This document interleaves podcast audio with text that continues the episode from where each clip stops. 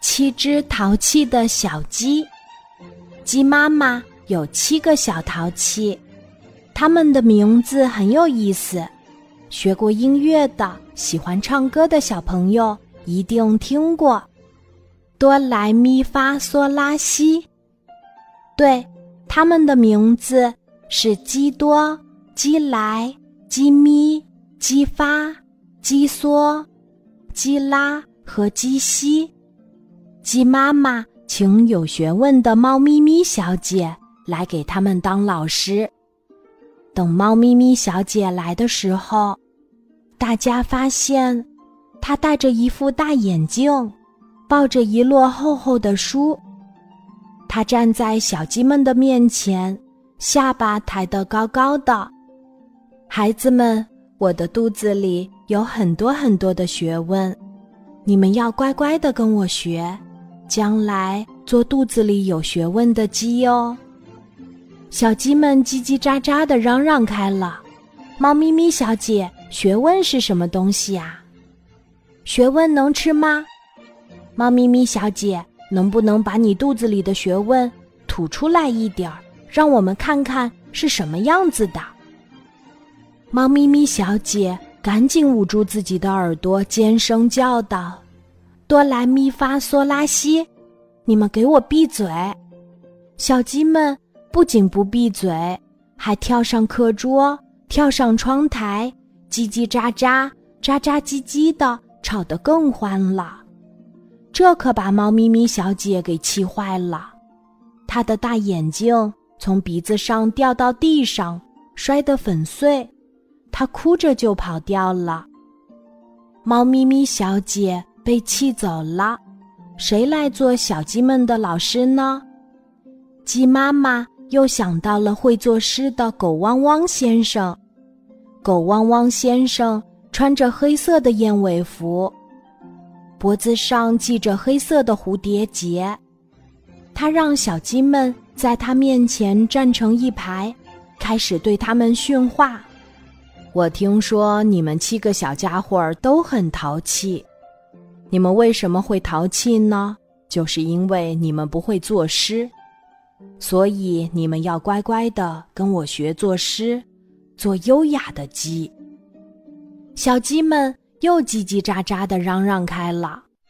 狗汪汪先生，诗是什么样子的？诗能吃吗？狗汪汪先生，诗是甜的还是苦的呢？狗汪汪先生摇头晃脑地说。哆来咪发嗦拉西，你们是一群蠢鸡，怎么做得了诗鸡呢？小鸡们叽叽喳喳、喳喳叽叽的抗议起来：“我们才不要做诗鸡，我们要做淘气的小鸡。”好的，淘气，你们就淘气去吧！狗汪汪先生的脖子都气歪了。当狗汪汪先生被气走之后，鸡妈妈开始犯愁了，还有谁愿意来教他的七个小淘气呢？孩子们不能没有老师呀！到底鸡妈妈请来了谁呢？有一天，一只笨笨猪笑呵呵的来到了小鸡们的中间，它像唱歌一样向小鸡们问好：“哆来咪发嗦拉西，孩子们。”你们好，小鸡们安静的看着他，从来都没有这么安静过。鸡多站在他的弟弟妹妹面前问道：“笨笨猪，你会什么呀？”“哦，我会玩儿。”“什么什么？你会玩儿？太好了，我们也爱玩儿，我们太爱玩儿了。”“好啊，那现在。”我们就一起上课吧，笨笨猪说：“上课的时候你们不能随便讲话。今天呀，我们要上音乐课、体育课、绘画课，这三门课合在一块儿上。啊，还要上课，不是玩吗？而且三门课怎么合在一起上呢？这多新鲜呀！”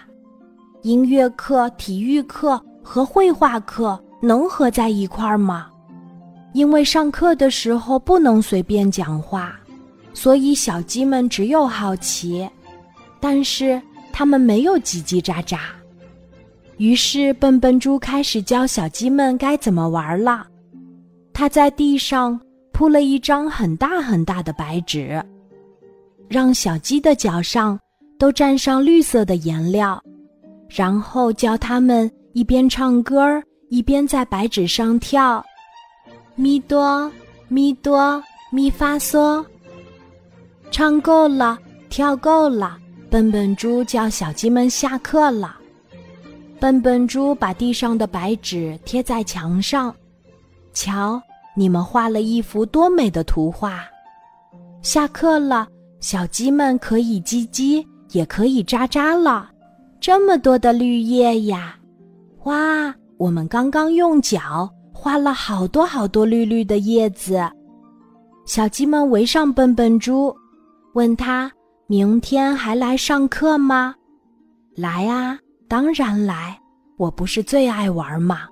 和你们一起玩，我太开心啦！”笨笨猪眼睛笑得弯弯的，我很愿意做你们的老师，你们是我见过最聪明可爱的学生。小鸡们也非常喜欢笨笨猪，和这样的老师一起上课，多快乐呀！